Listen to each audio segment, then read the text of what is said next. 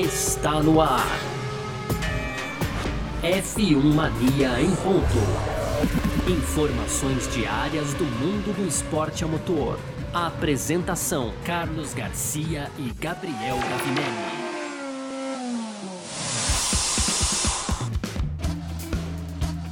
É isso, valeu demais pela sua presença, valeu você que tá junto com a gente por aqui no ar, mais uma edição do nosso podcast F1 Mania em ponto, trazendo sempre para você aqui de segunda a sexta um pouco do que tá rolando no mundo do esporte a motor, tá certo?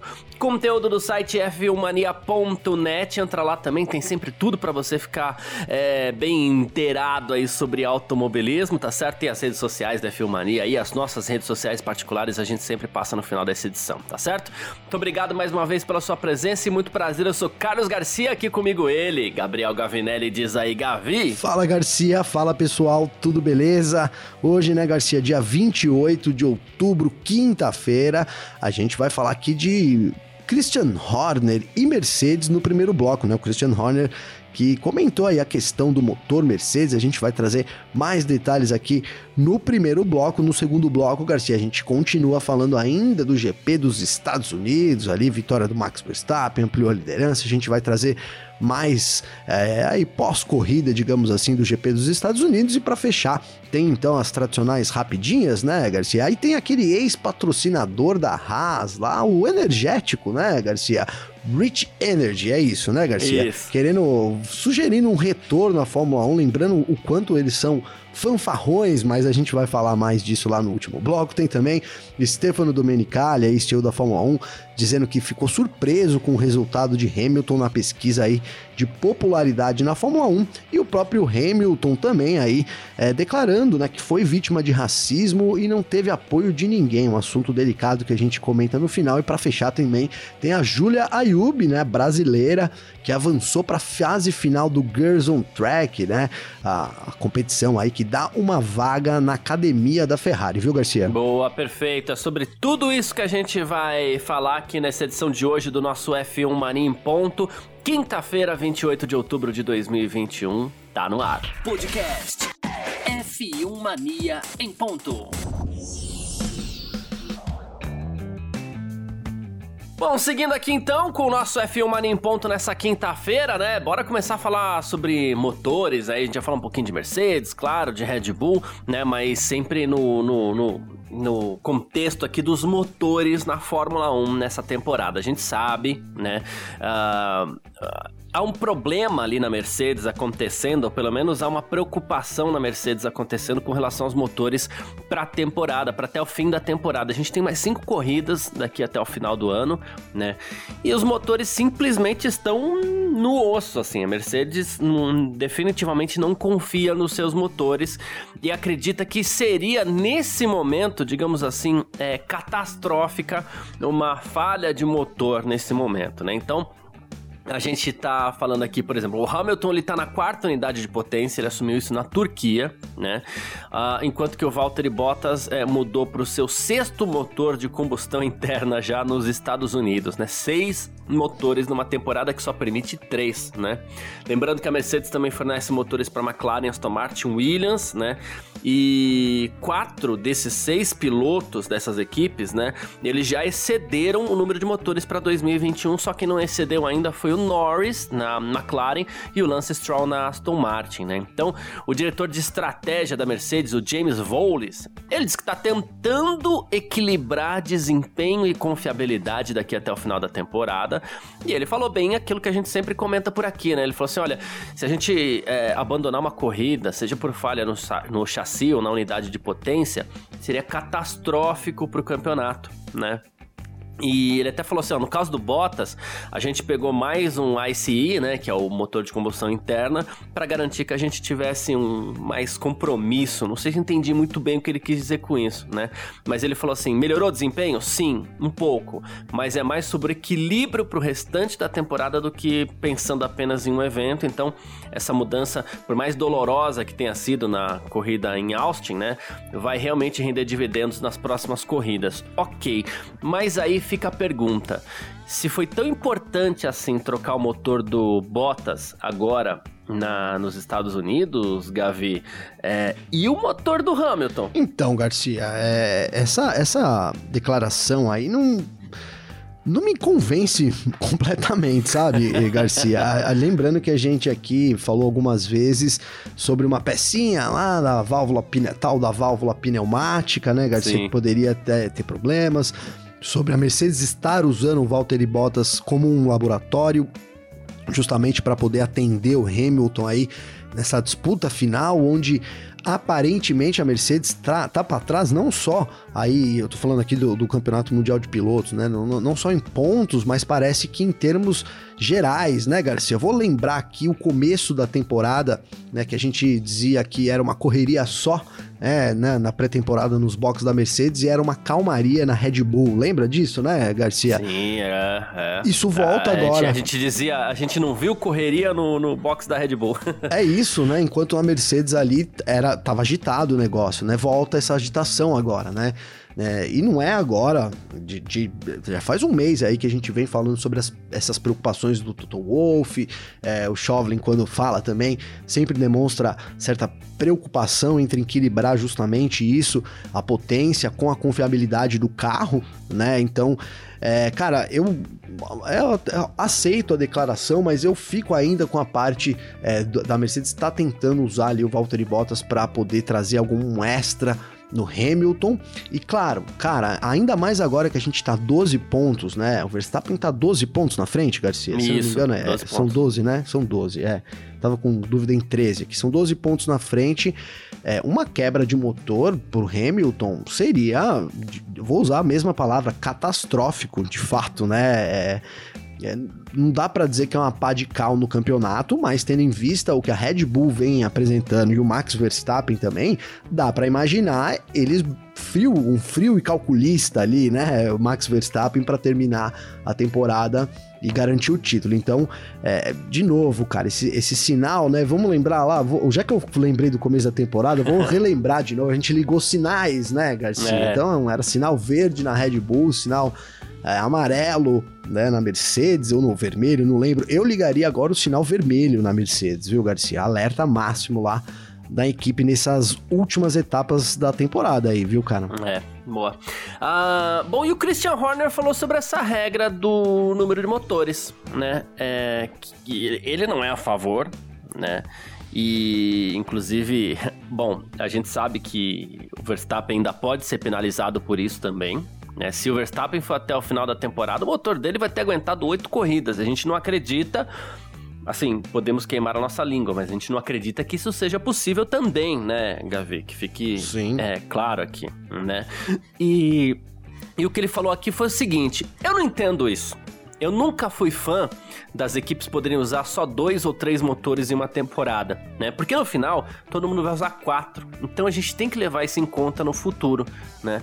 E ele foi bem é, direto nessa questão, assim, porque é bem o que acaba acontecendo mesmo, né, Gavi? Você põe o limite de 3, todo mundo estoura o limite, todo mundo acaba usando, e aí você acaba gastando o mesmo que ia gastar, né? Caso o limite fosse, sei lá, de 4, 5 motores, só que com penalidades esportivas, né? A gente teve o caso aqui, por exemplo, do, do Grande Prêmio dos Estados Unidos mesmo, né? Quatro pilotos foram punidos por, por troca de, de motor. Né? Sim. E se o, o, o motivo é segurar gastos, né? É, por, por isso que tem a regra dos três motores, né? Não tá dando certo e os pilotos ainda estão sendo prejudicados, né? Não, total. A, a única coisa que é, vem à mente, né, Garcia, seria aí uma Fórmula 1 usando é, as punições no grid como forma de, sei lá, de, de, movimentar ainda mais o campeonato lá no final, né? Não descarta essa possibilidade, sabe, cara? Ah, mantém as punições aí, porque as equipes vão ter que se virar nessa estratégia de quando receber a punição. Enfim, não, não descarto é, a Fórmula 1 já ter imaginado esse cenário. É, ele já pôde voltar atrás, essa reclamação já não é desse ano, né, Garcia? De três unidades de potência aí. É, chega nessa época do ano, faltando algumas corridas para o final do ano, todo ano é o mesmo assunto, né? É, de novo, os motores sendo ultrapassados os limites, aí os, os pilotos recebendo penalidades, resta saber qual é o momento. É que nesse ano também, de fato, a gente tem uma disputa ali ponto a ponto, então isso tá, tá sendo muito mais é, levado em conta, vou usar dessa forma, né, Garcia? Então pode ser uma forma é, da, da Fórmula 1 querer ali gerar mais combate, dar não vou usar graça, né? Mas usar algum artifício ali para movimentar o campeonato. E ao mesmo tempo, cara, que é isso que você falou. O objetivo da, da introdução dessa, desse regulamento é segurar os gastos, né? Dado o alto custo de um motor, né? E isso não acontece ano após ano, né, Garcia? Então não, a, a, regra não teve, não foi uma regra eficaz nesse sentido, né? Teria que se pensar em outra coisa e os pilotos acabam tomando aí 70, né? Quando troca tudo é 70 punições no grid. Então, é, esportivamente, as coisas não se encaixam. Por isso que eu vejo que, como a FIA sabe do problema, a Fórmula 1 sabe do problema e mantém isso, talvez é, esse lance de manter aí, de dar um agito no fim do campeonato, possa ser uma explicação para isso, viu, Garcia? É, então, o problema é que esse regulamento ele pode decidir o campeonato e isso vai ficar uma marca muito negativa, muito ruim para a Fórmula 1, né? E é outra coisa que a gente sempre fala, aumentar o número de motores, vai diminuir o número de motores, mas vai aumentar o número de corridas, alguma coisa não, não faz sentido nessa conta assim, né? Porque primeiro você quer, você quer que os motores durem mais, ok. É, pode parecer interessante uh, na lógica, né? Na, na digamos assim, na, na, na, criação, na concepção, pode parecer uma ideia interessante. Só que aí cada vez mais você aumenta a quilometragem que esses motores vão ter que, rodar, vão ter que rodar. Aí não faz sentido nenhum. Na minha cabeça não faz sentido nenhum. Né? É, é uma forçação de barra, né? Da, por parte da, da FIA nesse regulamento, né, Garcia? Porque a gente pode usar isso, não? Então o ideal é que você diminua a potência e aí você use os três motores. A gente pode caminhar por esse lado também, mas a gente sabe que isso não, não reflete a realidade, né? Numa disputa ali por, por, por pelo campeonato, como a gente vê em 2021, não dá para imaginar uma equipe começando a temporada pensando, ó, vamos usar aqui 80%, porque, né, enfim, né, Garcia, é, é complicado isso, né? Poderia ser uma mentalidade das equipes, mas de fato, quando o campeonato começa, é, não é, não é por aí que caminha, e mais do que isso, cara, é uma coisa meio que recorrente, né? De novo, se se, se fosse o primeiro ano, a gente poderia colocar até a culpa nas equipes. Né? Então, eles que tivessem limitado ali o motor, é, né, é. Garcia, para poder ter, ter usado só as três unidades. Mas é todo ano que é isso, então demonstra realmente que o motor ali é, em, em, ritmo de corrida não, não aguenta, né? Não dá para usar três motores para fazer aí, no caso, 21, 22 corridas. Agora a gente vai para 23 corridas no ano que vem. Então é isso. É, é provável que a Fórmula 1 revise essa regra pela, pela, pelo apelo das equipes? É provável, Garcia, mas até agora a gente não viu nenhuma manifestação, apesar que é esperado novas, né, novas é, declarações aí, novos anúncios da Fórmula 1 por esses dias. Então, obviamente que a gente vai trazendo aqui, a gente deve ter é, coisas esclarecidas de 2022, porque tem muita coisa no ar ainda também, né, Garcia? Sim, sim, sem dúvida. Bom, uh, final dessa temporada, já que a gente tá falando de motor, né, final dessa temporada marca ao fim de sete anos de novo da, da Honda na Fórmula 1, da terceira passagem da Honda na Fórmula 1, né? E assim. É, segundo o chefe da Honda, o Masashi Yamamoto, esse não foi o primeiro período da equipe e pode não ser o último, Gavi. né? Pois é, hein, Garcia? Já diria, já diria um tal de Garcia que eu conheço aí. Então, né? E assim, é, ele acredita, né, que assim, ele, ele torce para que seja possível um título nesse que é o último ano, né? Diz que os esforços da Honda têm valido muito a pena, né? É, elogiou muito o Verstappen, inclusive, né? Diz que ele é especial, diz que todo mundo gosta do Verstappen. Nem todo mundo, tem muita gente que não gosta do Verstappen, né? Mas tudo bem, né? Mas diz que o relacion... Tem bastante gente que não gosta também, é, Garcia. Mas diz que o relacionamento da Honda com o Max é muito bom, né? E ele falou assim: olha, do ponto de vista da Honda, o final desse ano é o fim do projeto. 2022 é um período de transição para Red Bull. Vai haver gente da Honda para ajudar e a maneira mais fácil de explicar é que todos da gestão, é, como eu, e o departamento de marketing terá ido embora, né? Ele até brincou aí, deu risada e tal, mas ele deixou no ar de novo que pode não ser o último, a última passagem da Honda na Fórmula 1. Então, Garcia, eu vou roubar suas palavras, né, cara? É, a Honda sai da Fórmula 1 porque tornou-se irrelevante. Foi esse o termo que eles usaram, né, Garcia? E em sim. determinado momento, sim mas é, a Fórmula 1 tomou outros caminhos, digamos assim. Apesar de ser esperado essa, essa atualização aí para 2026 dos motores, né? Quando a gente de fato entra numa nova era de motor aí na Fórmula 1 é, a gente teve esse congelamento, algumas coisas que a pandemia provocou e as coisas meio que mudaram, né? O que a gente tem hoje na mesa, Garcia, é que, inclusive no ano que vem, a Honda vai continuar fabricando motores para Red Bull, né? O, o, pavilhão 8 lá, que a gente fala muito aqui de Milton Keynes, onde abriga a Red Bull Powertrains, Garcia, não vai começar a funcionar ainda pro ano que vem, né? A Red Bull adia isso.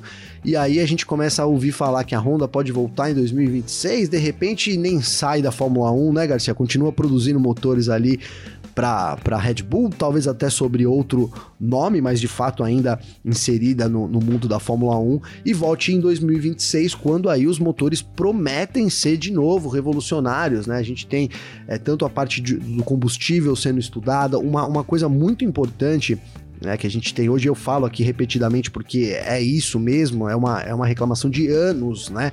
Talvez de toda essa era turbo híbrida, é o MGU-H, né, a pecinha ali é, dentro do motor que gera é, mais potência através da troca de calor, é, isso, é essa a explicação da potência né? Então, é, isso vai cair em 2026, Garcia. Essa peça tem que cair, é. né? É, é, é, tem que cair. Então, de novo, a Honda pode se sentir atraída e aí, de fato, a gente nem veja ela saindo, né? Ela muda ali, volta com tudo em 2026. Eu vejo muito esse caminho acontecendo, viu, Garcia? É isso. Bom, é, quarta passagem. Honda... Com a minha bola de cristal aqui, hein, Garcia? Então. Com a minha bola de cristal. Quarta passagem da Honda. A Honda teve como equipe nos anos 70, inclusive a gente teve aquela homenagem da pintura da Honda Honda, né, por parte da Red Bull lá no Grande Prêmio da Turquia. Depois a Honda teve aquele período como fornecedora de motores, passou por Lotus, passou por McLaren, é, inclusive os três títulos do, do, do, Senna, inclusive, foram conquistados com esse motor Honda. Passou para o Williams também, né? Um ano antes, em 87, o Piquet já conseguiu um título com Honda. Uh, o título de 89 também foi Honda, do Prost, né? Então foram cinco anos seguidos aí de, de uh, títulos da, da Honda como fornecedora de motores. Depois a Honda voltou como fornecedora ali da BAR, que acabou virando equipe, a equipe Honda que não foi lá a melhor das passagens, né, Gavi? E, né? Pois é. E agora a gente tem essa, essa, esse período aí é, onde a Honda voltou via McLaren, depois Toro Rosso, Red Bull, agora onde ela está disputando o, o título. Né? Gosto muito da marca, de verdade, gosto bastante da marca e espero que possa voltar mesmo, porque a Honda é o que eu, o que eu brinco aqui, já brinquei algumas vezes, né? Falei assim, dá na telha ela sai, dá na telha ela volta, né? então é isso. E não tá errada, né, Garcia? Não, é, é isso. É, é negócio, né? É, é relevante, né? É, negócio. É faz sentido, eu tô dentro. Se não faz mais sentido, eu tô fora. E posso voltar a qualquer momento.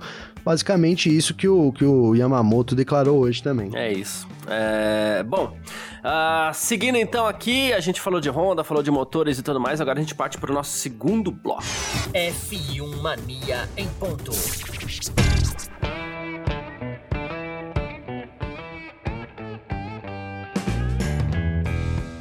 E olha só, Gavi, rapaz, a gente teve o Grande Prêmio dos Estados Unidos. Foi essa edição espetacular do Grande Prêmio dos Estados Unidos, ela foi muito, muito comentada, né?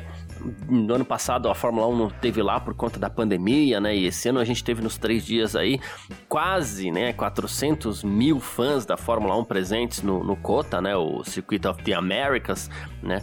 E o Bob Epstein também, é, ele afirmou, o Bob Epstein ele é CEO, CEO do circuito, né? Ele afirmou com todas as letras que o Drive to Survive da Netflix, da Netflix foi o combustível de foguete que foi adicionado a esse fogo que já existia, né? E olha só, televisão, tivemos 1 milhão 200 mil espectadores assistindo na ESPN, a corrida mais vista na ESPN desde que os direitos foram readquiridos em 2008, tá? Em 2018. Só o GP de 2007, é, vencido por, pelo Hamilton em Indianápolis, tinha atraído tantos espectadores assim. E a corrida desse ano foi o grande prêmio mais visto da temporada também. Um público maior do que o grande prêmio da França, que teve 1 milhão e 200 mil espectadores. O GP da Grã-Bretanha teve 1 milhão de espectadores. E sucesso na TV também, né? Não, sucesso, foi sucesso total o Grande Prêmio dos Estados Unidos, né, Garcia? E aqui vale um destaque para a torcida, né? A torcida era Max Verstappen, né, Garcia? Deu para deu para reparar isso ali, né? É, nas manobras que o Verstappen conseguia ali. Eu não sei, pode ser que a torcida era para espetáculo. A gente teve mais manobras do, do Verstappen também. Eu não me lembro na largada né, se o pessoal comemorou ou não ali a, a, ultrapassagem do Hamilton de verdade, se alguém souber, até no fim lá tem nossas redes, manda pra gente aí, né, Garcia? Me lembre aí desse momento. Mas eu lembro sim do Verstappen, da, do pessoal comemorando bastante quando o Verstappen voltou na frente, etc. Então a gente tem é, o Verstappen sendo um, um pivô também para atrair público nessa temporada, né, Garcia? Isso é importante a gente colocar, né? E aí eu quero fazer aqui uma ligação com uma notícia que a gente teve nos últimos dias aí, né? E você falou do Drive to Survive e a gente sempre comenta da importância do Drive to Survive aqui para popularização da, da, da, da, Fórmula 1, né, Garcia? A série é, é, abriu um outro leque para a Fórmula 1, né? E o Verstappen, então, ele não vai mais participar da, dessa série, né, Garcia? O Verstappen tá fora da Drive to Survive. Ele declarou aí que é que eles criam muitas coisas e né, ali um certo sensacionalismo por parte do, dos produtores da série, então a gente não não veremos mais Verstappen. Então muita gente que até chegou na Fórmula 1 e hoje é apaixonada aí pelo esporte é, através do Drive to Survive e é fã do Max Verstappen, torce, pode ver um Verstappen de fora aí é, dessa, dessa série justamente por, sei lá, pelo jeitão do Verstappen ali, né, né Garcia? Então é isso. O, o que eu queria dizer é isso, esse tiro no pé um pouco aí do Verstappen, né? E você falou aqui que todo mundo gosta do Verstappen. Tem mais essa aí para você ponderar se gosta ou não aí do holandês, né, Garcia? Exatamente. É, claro, ninguém é obrigado a participar. A gente sabe disso. Sim. Né? a gente não quer obrigar, querer, nem penso em, em, nem cogito tentar achar que ele deve ou dizer o que ele deve ou não deve fazer. Mas é, também não entendi o problema que o Verstappen vê em não participar do Drive to Survive. Não, não, não entendi a lógica, mas enfim. é, muita gente que chegou na Fórmula 1 e é fã do Max pode, é, até através do Drive to Survive, pode ter que se contentar em continuar assistindo o Drive sem o Max, né, Garcia? É uma coisa meio, meio complicadinha, né? Não dá pra entender muito ali é, esse, esse jeitão do Verstappen, que uns gostam, outros odeiam. A gente tem, né, esse, esse Verstappen separa realmente os corações aí, né, Garcia? É. uh, mas é isso. O, o, Lando Norris, ele, britânico, Lando Norris, ele disse que a vibração do público é, no Cota é semelhante a Silverstone, né? Ele falou que esse ano tava uma loucura mesmo, né? como eu falei, quase 400 mil, foram é, 380 mil, né, no, no final de semana todo aí. E o Norris falou o seguinte: olha, foi épico né? É difícil quando você está correndo e se concentrando tanto, mas é, no, de, a volta de desfile que a gente fez foi incrível ver quanta gente tinha lá. A vibração era muito parecida com Silverstone, tinha muita gente nas arquibancadas, ali na, na, nas margens do circuito também, muito entusiasmo, né? E o Norris também se mostrou extremamente feliz aí com a forma como se, se comportou o público e com quanta gente tinha também, né? O que foi muito legal. E, Sim. O, o Norris é outro, né, dessa geração Drive to Survive também, né, Garcia? Sim, é outro, é outro. Muito... E ele é uma geração, ele é, é moderninho, outro, ele né? faz Twitch, ele faz as lives dele lá disputando é. É, automobilismo virtual. Ele é pop, né? Ele é pop, ele é pop. É. Não sei se pop é, meio pop. cringe, né, já que é pra... Mas... Hum, deve ser, Mas ele é pop. é. Depois aí, manda, hoje é o dia de mandem pra gente, né? Mas mandem pra gente, pop Isso. é cringe? Fala que o cara é pop é cringe, Garcia? Não boa. sei, tenho dúvidas. Boa. e o Michael Masi disse que teve no Hard Rock, Hard Rock Stadium, em Miami, onde a gente vai ter o GP de Miami em 2022 também, ficou completamente impressionado, né? É, algumas pessoas chegaram a dizer, ah, estão com medo de ser uma corrida de estacionamento tal, né? Aí, até porque parte do estacionamento ao redor do estádio ali, né, que é usado para NFL, vai ser usada nessa nova pista, né? Mas ele falou que é um circuito de verdade, tá longe de ser uma corrida é, de estacionamento, né? E falou que o pessoal de Miami tá fazendo um trabalho muito legal lá, né? E, e assim, ele tá empolgado para essa corrida também. Muita gente tá, né? Muita gente, né, Garcia? Eu mesmo, cara, se eu pudesse, olha, de verdade, escolher uma corrida, é que é uma decisão muito difícil, né? Nossa senhora, eu fico pensando agora se eu tivesse realmente que escolher, porque eu não tenho que escolher, né? Mas se eu tivesse que escolher uma corrida para ver no, no ano que vem, cara, esse GP de Miami aí, tá cheio de atrativos, né, cara? Eu, eu, eu gostei particularmente muito do layout. É, brinquei aqui, até postei isso no, no Insta, no Instagram lá.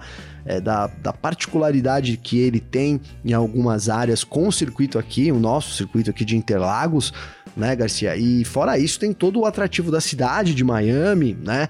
É, além de ser ali no Hard Rock Café, enfim, cara, é uma corrida que tem muitos elementos aí para colocar entre uma das melhores da temporada. Resta saber se na pista a disputa também vai agradar. Se tiver, Garcia, é uma atmosfera perfeita, num ambiente muito bom com uma, uma baita corrida na pista, fica, entra aí para pro hall das melhores corridas da temporada, né, cara? Sim, sem dúvida. Já que a gente falou de circuito, eu vou colocar uma aqui rapidinho.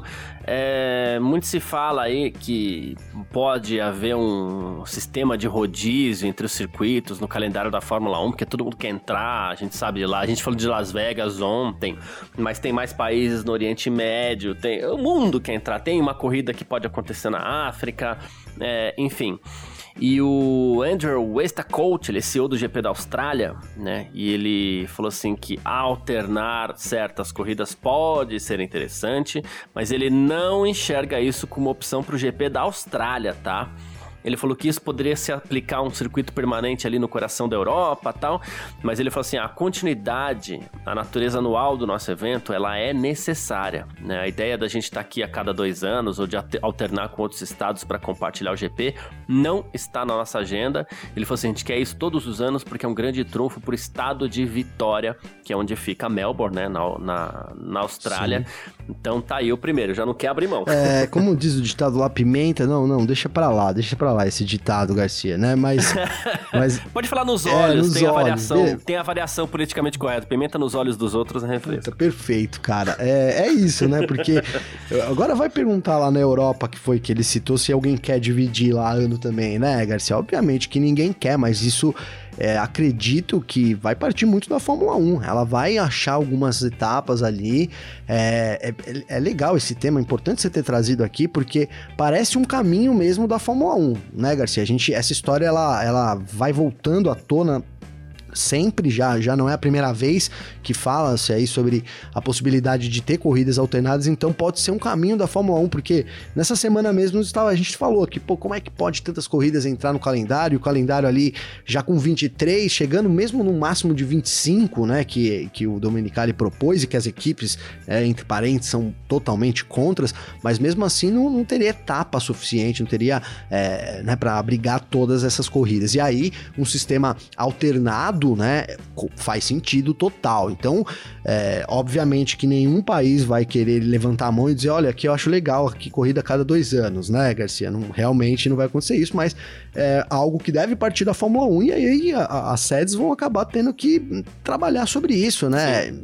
É, é, se quer ficar com a Fórmula 1, às vezes vai ter que aceitar esse sistema de rodízio aí que eu vejo sim. É, hoje é o dia, além do dia do Mande aqui, é o dia da bola de cristal, né, Garcia? Mas eu vejo isso no futuro. A, a, a Fórmula 1 é um assunto que a gente vai trazendo sempre aqui, é vontade deles e pode ser uma, uma solução aí para o futuro em ter mais sedes para as corridas, Garcia. Perfeito, é isso. Bom, a gente falou de Estados Unidos mais um pouquinho aqui nesse nosso segundo bloco, agora a gente parte para o nosso terceiro bloco. F1 Mania em ponto. Terceiro bloco do nosso F1 Mania em Ponto aqui nessa quinta-feira. A gente vem com as nossas rapidinhas de sempre aqui para você sempre estar tá bem informado com a gente, né? E a Rich Energy, lembra da Rich Energy, que era patrocinadora da Haas? É, que por sinal Dourado, fez dourado, um layout né, maravilhoso, é, maravilhoso aquele layout da Haas e tal, enfim. Só que é, teve calote, teve é, saída da, da, da Rich Energy repentina ali da, da, da Haas, teve todo um, um enrosco ali, né? E a Rich Energy online hoje no, no, no Twitter, né, inclusive, deu mais uma dica sobre um possível retorno à categoria, tá? É, eles mostraram a foto da traseira de um carro da, de Fórmula 1 com a Rich Energy como patrocinadora, né? E aí eles anunciaram ainda que seria o segundo capítulo da, na categoria, né? Depois daquele primeiro capítulo com a Haas. E, bom, a Rich Energy hoje patrocina equipes no British Touring Car, né, que é o BTCC, e também fez parceria com a Yamaha para patrocinar uma moto na Bennett's British Superbike. É... Será que eles já usaram até o layout de 2022, inclusive? pro, pro carro, né? A traseira ali ficou bem bonitinha, por sinal. a, a, a, o layout da Rich é muito bonito. Será que eles vão voltar? Então, Garcia, já é, eles, é, né, já é a terceira vez. Por uma vez, de fato, eles foram da Fórmula 1, aí saíram, aí teve um negócio para eles voltarem, eles não voltaram, e agora de novo é, são cogitados para voltar. O que fica claro, pelo menos, né, Garcia, que eles têm vontade de estar na Fórmula 1, né? Vamos, vamos ser sinceros aqui, né? É, a British Energy quer estar tá ali de, de, de toda forma.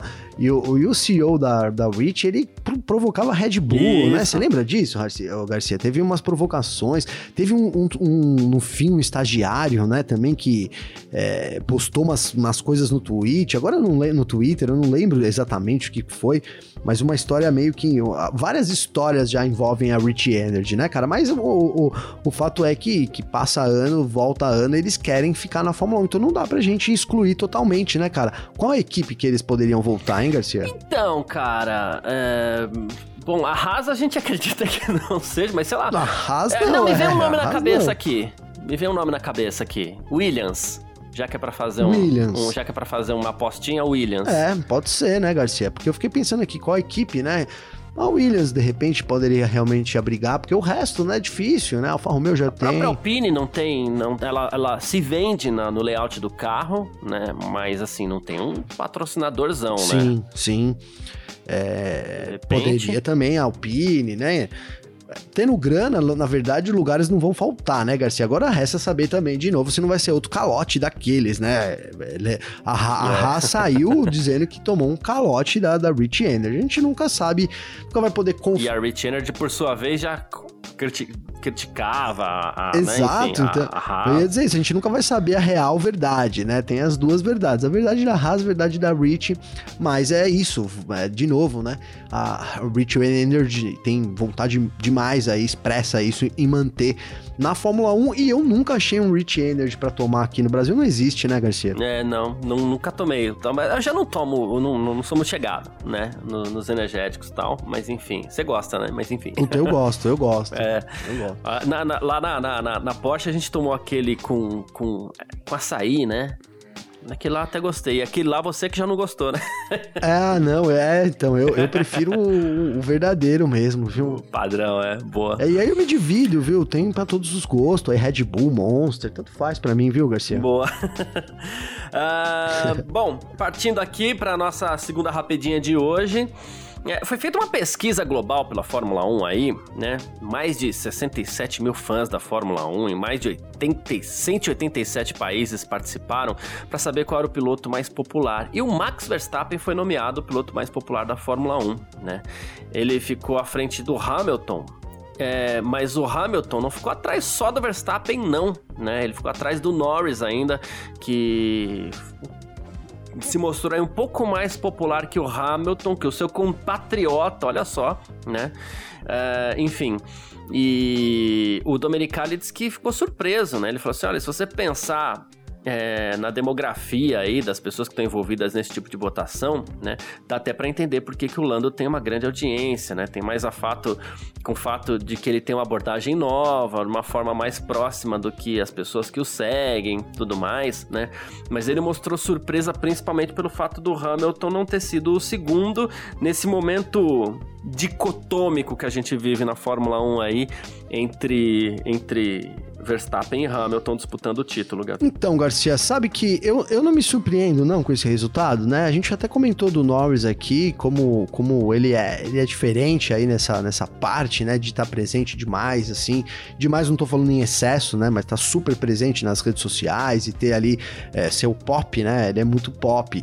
O, o Hamilton, cara, ele, ele enfrenta aí esse domínio dele, ele causa estranheza nas pessoas, né, Garcia? Tem muita gente que torce contra o Hamilton é, ou a favor de qualquer outro, porque não quer ver mais o Hamilton ganhando, e eu não tô nem criticando isso aqui, tô só trazendo como, como, sim, né, sim, sim, como, como análise, um fato é, aí, analítico. como maná, é, né, exatamente. E, mas então não me surpreendo, cara. O Verstappen, a gente sabe da, da torcida dele, é muito grande aqui no Brasil. É, Interlagos nos últimos anos, 2020 a gente não teve, mas antes disso era, Inter, era Max Verstappen, Uhum. sem dúvida nenhuma, Garcia, a maioria. Então o Verstappen vai, vai entrando aí como aquele, né, que, que veio para acabar com o domínio do Hamilton. E o Hamilton, por outro lado, cara, né, na, na pesquisa é 14 ponto alguma coisa pro Verstappen, 12 ponto alguma coisa pro Hamilton. Não é tanta diferença assim, mas mostra aí de novo, né? O Verstappen chega com tudo, agradou demais. O Verstappen é um representante dessa nova geração também e veio para quebrar esse legado do Hamilton. Acho que isso é o que acaba fazendo sentido aí pro Verstappen ser o mais popular hoje em dia, viu, Garcia? Pois é. Ah, bom, eu, eu sigo um perfil no Twitter e não foi ninguém que veio interagir comigo, não. Só porque eu sigo mesmo e porque eu gosto. Cadê? Ah, Eu perdi. Ah, achei. Carros lindos da Fórmula 1. Tem umas fotos muito legais lá. Eu gosto de perfis de fotos, não só de carros, como de Fórmula 1. Eu gosto de perfil de cidades, adoro perfil de foto, né? Enfim. Se tiver um bom perfil de foto, já que é pra mandar mensagem hoje, se tiver um bom perfil de foto, me indica que eu gosto. Boa. Mas eles boa. falaram aqui, ó, dois motivos para que talvez o Hamilton não tenha sido o primeiro ou segundo, né? Eles colocaram aqui um, dominância da Mercedes, que gera muita antipatia, né? E ele falou assim, especialmente dos, fe- especialmente dos ferraristas ao verem um piloto se tornar o maior sem um dedo deles, né? Esse comentário que foi muito específico, mas assim, esse lance das equipes é, dominarem por muito tempo realmente gera, não, gera uma certa negativa, né? uma certa repulsa do público. Não sei se repulsa é uma palavra forte demais, mas muitas vezes é isso que acontece. Não é isso, sim, é. Eu acho. É.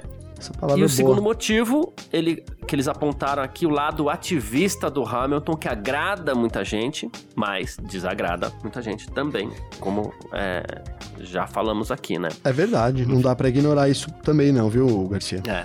Ah, e o Hamilton, né? Ele deu uma entrevista pro Wall Street Journal, né? E ele falou que ele era muito infeliz no início da sua carreira na Fórmula 1, né? Ele entrou em 2007 ali e tal, chegou com tudo, chegou com o pé na porta, o Hamilton se tornou campeão já no, no- no ano seguinte, né? Mas ele falou que ele se lembra que no primeiro ano dele na Fórmula 1, né, ele experimentou racismo de parte do público. E ele falou que naquele momento ninguém deu apoio pra ele. Né? E ele falou que estava muito infeliz, inclusive, ele falou, pô, eu tinha alcançado o meu sonho, mas não estava feliz, né? Eu não podia ser eu naquele momento, não tinha confiança, fiquei calado, né? Eu reprimi tanto que, assim, eu não tenho nem consciência da dor que senti, né? E então ele, ele fez um, um relato é, delicado aí sobre esse início dele na Fórmula 1. As pessoas falavam muito, né? Poxa, é, é o primeiro negro na, na Fórmula 1 e tudo mais, né?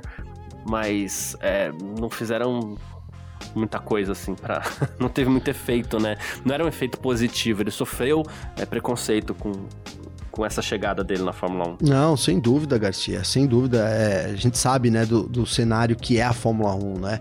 E a gente fala aqui que o Hamilton vai deixar a Fórmula 1 da mesma forma que ele entrou antes, né, Garcia? Porque apesar do ativismo do Hamilton, é, e aí a gente volta no comentário passado, como é injusto, né, a pessoa não gostar do Hamilton pelo ativismo dele, se você considerar toda a história dele, mas enfim, né?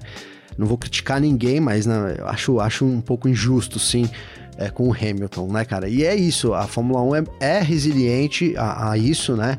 É, não sei se de forma explícita, Garcia, mas é o que a gente acaba vendo na prática, né? De novo, Hamilton é sete vezes campeão do mundo, entrou já para a história da Fórmula 1 aí como é, recordista na maior da, em quase tudo, né, Garcia?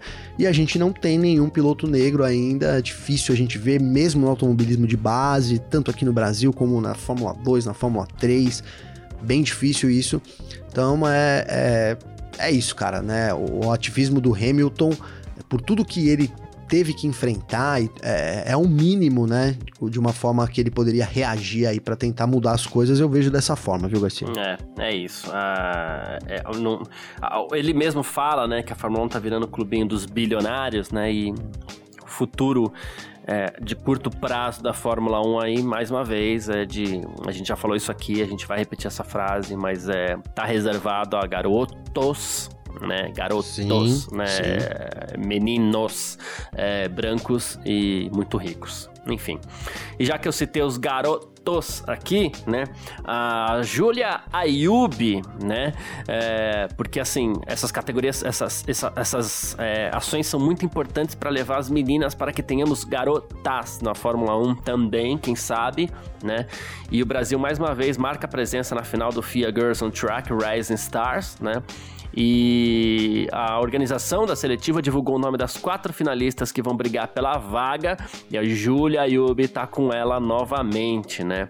A Antonella Bassani o ano passado também esteve. Dessa vez ela ficou entre as oito, mas a Júlia é, passa para as quatro de novo. Então Assim, elas tiveram treinamento em Le Castellet, né? Eles, elas guiaram com carro de Fórmula 4, tiveram passaram por testes físicos, psicológicos, treinaram com kart também, né?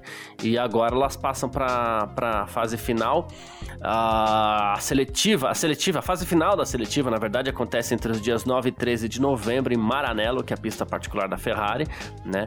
É, a Julia Ayub, com 16 anos, vai competir pelo Brasil. A Vitória Blochina, de 14 anos, vai competir pela Rússia. A Laura Kempis Torres, de 16 anos, pela Espanha. E a Clarissa Dervik, de 15 anos, pela Espanha. Garcia, ano passado a gente teve as brasileiras na final, né? Foi a Antonella, foi junto com a Júlia também, né? Infelizmente aí não ficou com elas a vaga, mas, cara, a Júlia mostrou uma evolução muito forte nesse ano. É seríssima candidata a sair com essa vaga, viu, Garcia? Opa, tomara. Aí a gente torce, a gente torce tomara. muito pra ela, né? Vaga pro, pro, pro, pra academia da Ferrari ali e tal. Então a gente fica na, na torcida pela Júlia, tá bom? Gol, Júlia.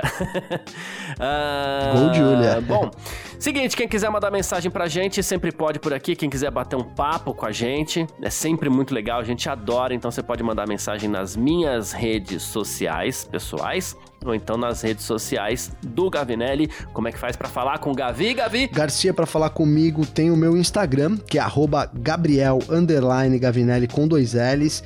Tem também o meu Twitter, que é G Gavinelli Garcia. E é isso, manda uma mensagem pra gente. Hoje a gente solicitou várias vezes aí, né?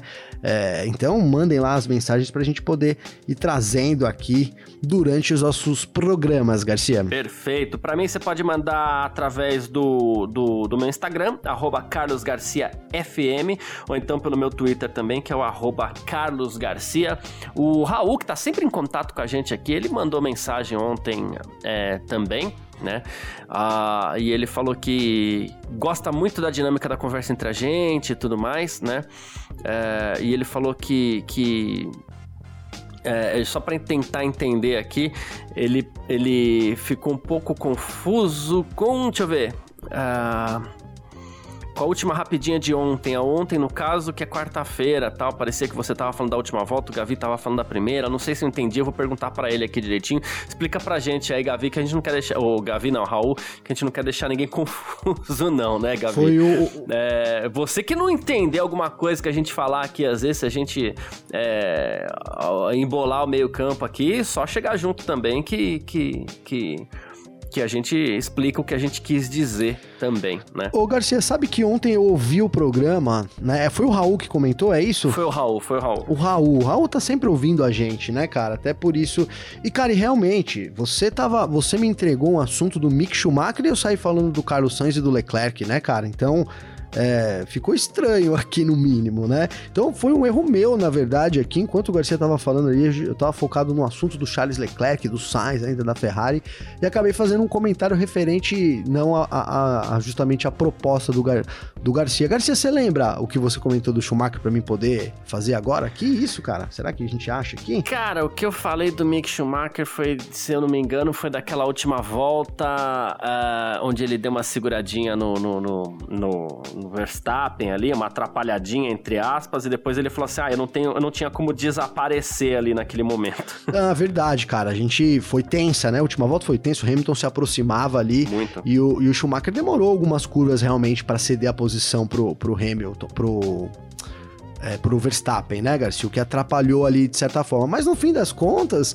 é, o Verstappen se, se, se, se, beneficiou, né? Vamos lembrar que até teve, a gente teve um comentário também de um outro ouvinte nosso é, falando ali, perguntando por que, que o Verstappen abriu a asa ali na última volta, né, Garcia? E foi por causa do Mick e Schumacher. O não, né? É, se o Schumacher é. tivesse é, dado caminho pro Verstappen em algumas curvas antes, o Verstappen não poderia, não, não, teria passado ali na zona de detecção antes da curva 19 a um segundo atrás, menos de um segundo atrás dele, e não teria aberto a asa lá, o que deu uma certa é, tranquilidade para o Verstappen na volta final, muito porque o Hamilton não conseguiu abrir a asa, então ali meio que, digamos que a, a briga é, encerrou, quando abriu aquela volta daquela forma, o Verstappen com a asa, o Hamilton ficando um pouco para trás, eu já disse aqui, ó, não deu pro Hamilton, né, não foi, não foi dessa vez, hein, Garcia? Boa, boa, perfeito. Esclarecidíssimo, ele até falou assim, ai, não me leva mal, tal, pelo amor de Deus, eu, eu adoro o programa, mas não, se não entender, chega junto e pode falar mesmo, que a gente tá aqui para isso mesmo,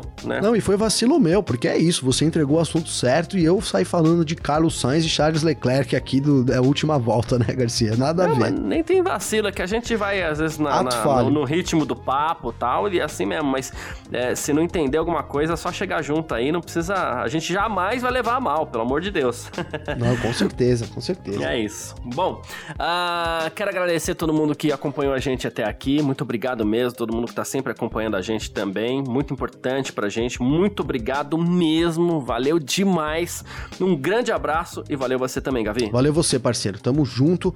É, obrigado a todo mundo que acompanha a gente. Amanhã ainda é sexta-feira. A gente volta com mais aí notícias sobre o esporte a motor, Fórmula 1 é, que volta na, na, semana que vem. Eu tô ansioso demais pra semana que vem, viu, Garcia? Tem feriado, tem Fórmula 1, tem, enfim, tem um monte de coisa aí. E, mas amanhã ainda fique ligado aqui no nosso F1 Mania em Ponto, Garcia. Um abraço, viu, meu irmão? Boa, perfeito. Tamo sempre junto, é isso. Tchau. Informações diárias do mundo do esporte a motor. Podcast F1 Mania em Ponto.